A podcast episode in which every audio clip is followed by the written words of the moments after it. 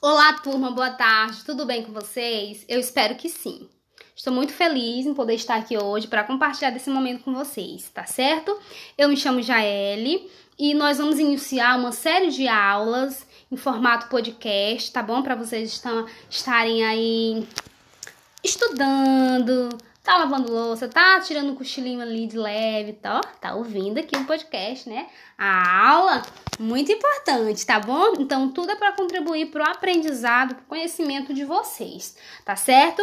Então, as nossas aulas, elas vão acontecer como? Elas acontecerão da seguinte forma. Nós teremos aqui uma série de cinco aulas, certo?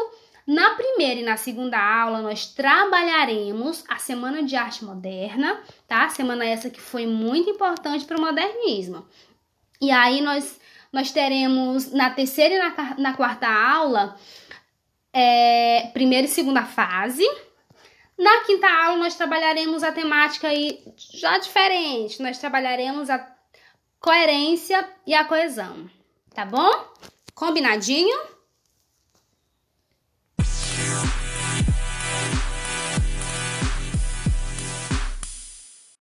Então, meus amores, então o que, que nós percebemos? Que a Semana de Arte Moderna, ela foi o quê? Que o modernismo, ele foi inicialmente marcado pela Semana de Arte Moderna. Então nós pensamos o quê? Ah, então essa semana ela é muito importante. Sim, ela é muito importante, importante demais, tá bom? Porque ela oficialmente foi o marco inaugural do modernismo no Brasil. Mas afinal, o que, que foi? O que, que é a Semana de Arte Moderna? A Semana de Arte Moderna, didaticamente, ela foi um evento artístico-cultural que aconteceu no, Teatro Municipal de São Paulo, tá certo? Então, quando nós lembramos de Teatro Municipal de São Paulo, nós lembramos lá do parnasianismo. Como assim? Sim, nós, nós sabemos que o parnasianismo era composto ali por, pela elite. Então, Teatro Municipal era praticamente a casa de, dessa elite. Então foi justamente lá que os autores da Semana de Arte Moderna resolveram fazer a realização desse evento, tá bom? Esse evento aconteceu nos dias 13, 15 e 17 de janeiro de 1922. Então, eles foram, eles disseram: não, nós vamos fazer aqui. Então, eles já começaram aí com a mudança. Eles já começaram a chocar, porque era esse o principal motivo dele, era chocar, trazer mudança mesmo, reverência, né? Eles queriam mostrar essa mudança, queriam mesmo ir pra cima e lutar pela mudança, por novos ares, certo? Então, nós precisamos entender alguns antecedentes, o contexto, né, de inserção dessa semana. Então, o que que estava acontecendo aqui? Estava acontecendo o seguinte. Estávamos vivendo um, um contexto de pós-Primeira Guerra. Então, o mundo vivia um contexto de pós-Primeira Guerra, né? O mundo inteiro. Foi a Primeira Guerra Mundial, 1914 1918. Então, era um contexto de pós-Primeira Guerra.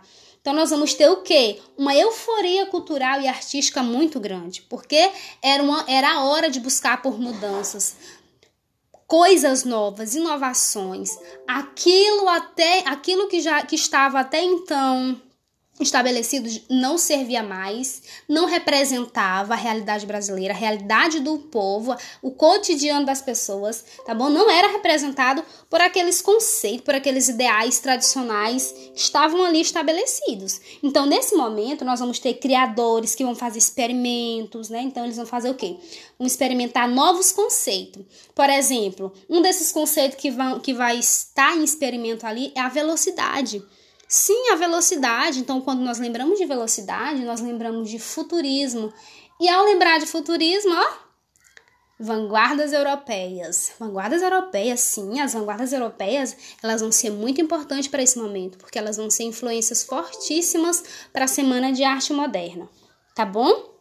Nós vamos ter aqui nesse momento algo muito interessante também, que é a, a nossa independência política, que aconteceu 1822, né? Então nós tivemos ali a nossa independência política 100 anos antes, né? 100 anos antes, nós tivemos a nossa independência política e agora em 1922 nós estamos tendo a nossa independência cultural.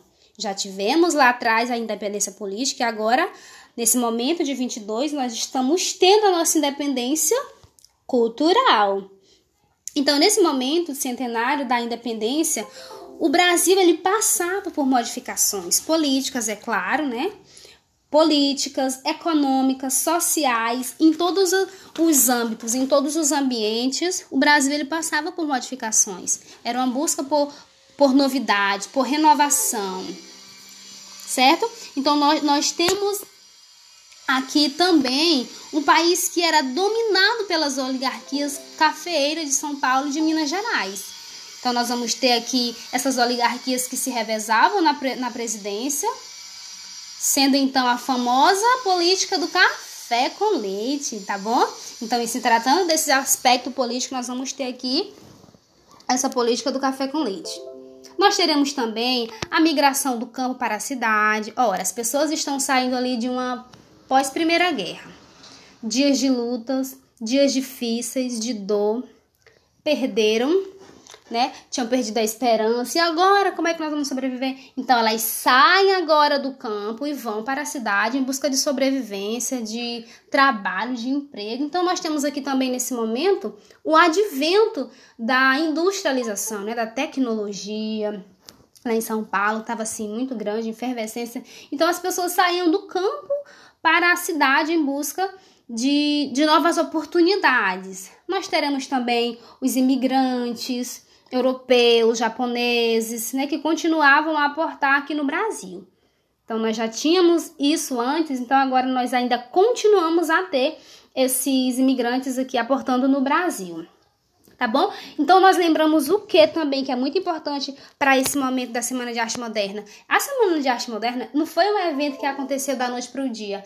Ah, nós estamos precisando de mudança, então, ah, no outro dia, não, não foi algo assim que aconteceu do nada, foi um processo, né? Então, todas aquele, todos esses acontecimentos culminaram para que isso acontecesse.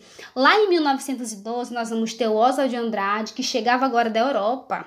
Sim, ele chegava com novas ideias, né? Com motivações renovadas, com novos olhares, novos pensamentos a respeito da cultura brasileira. Então, eles, ele bebeu lá na fonte o quê? Da vanguarda europeia. Então, ele, ele trazia esses, esses ideais novos.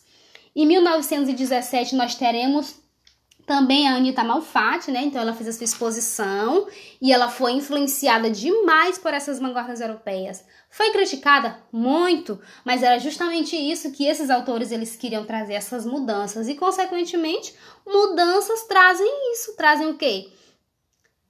Esse estranhamento, até porque as pessoas não estavam acostumadas com esses ideais renovadores, né? Estavam muito ligados ali ao tradicional. Então era justamente isso que esses autores eles queriam, eles pregavam. O que que eles pregavam? O que que esses artistas envolvidos na Semana de Arte Moderna eles tinham como principal objetivo? Ou seja, o principal objetivo deles era o que? Revolucionar a arte brasileira, né? Então, o que que eles fizeram para isso? Eles buscaram chocar o público que ainda estava muito envolvido com o conservadorismo né, da arte, que era uma arte que seguia para padrões tradicionais europeus. Né? Então, nós vamos ter ali o academicismo, o parnasianismo, muito ligado a essas formas. A forma é mais importante que o conteúdo, a deusa forma. Então, eles endeusavam essa forma. Né? Então, esses padrões é, europeus eram copiados assim na risca essas formas fixas, essa rima. Então, esses artistas da Semana de Arte Moderna, eles pregavam que não, nós não, não podemos mais viver preso a essas regras, a esses dogmas. Nós queremos mudanças, nós queremos uma representatividade genuinamente brasileira. E para isso nós precisamos mudar, nós precisamos de coisas diferentes, certo? Então, nós vamos ter muito alguns nomes muito importantes desse momento. Nós vamos ter na pintura Anitta Malfatti, de Cavalcante. Nós vamos ter na música Heitor Villa-Lobos. Na, literatura nós vamos ter nomes assim importantíssimos, tá bom? Por exemplo, Oswald de Andrade. Oswald de Andrade assim foi um dos principais idealizadores dessa semana de arte moderna. Nós vamos ter o Mário de Andrade, que também foi importantíssimo, o Manuel Bandeira, que nós podemos falar nele assim como uma participação indireta assim. Como assim participação indireta? Porque ele não pôde estar presente no dia da semana de arte moderna por motivos maiores, né? Saúde mas o Ronald Carvalho leu o poema produzido por ele, intitulado de Os Sapos, que na próxima, na próxima parte, ainda com a continuidade dessa aula, nós veremos um trechinho desse poema. Então ele fez a leitura e, e esse poema criticava, critica assim de forma muito ferrenha, muito severa os parnasianos, essa forma, essa métrica, essa coisa fixa, inflexível, que não dá liberdade para esse para essa realidade brasileira que não condiz com essa realidade brasileira. Então eles queriam trazer esse novo, eles queriam trabalhar essa estética, eles queriam uma renovação, renovação. Então, quando nós pensamos em arte, Semana de Arte Moderna, renovação, ruptura com o velho, ruptura com o academicismo, questionamento. Para que isso? Não serve para nós. Não, não estamos mais nos agradando desses ideais. Nós precisamos de mudança. Certo, meus amores? Então é isso que nós precisamos pensar da Semana de Arte Moderna nesse primeiro momento. Mas na aula seguinte, na segunda parte, nós veremos algumas características, nós veremos o que aconteceu nesses dias Semana de Arte Moderna. Certo?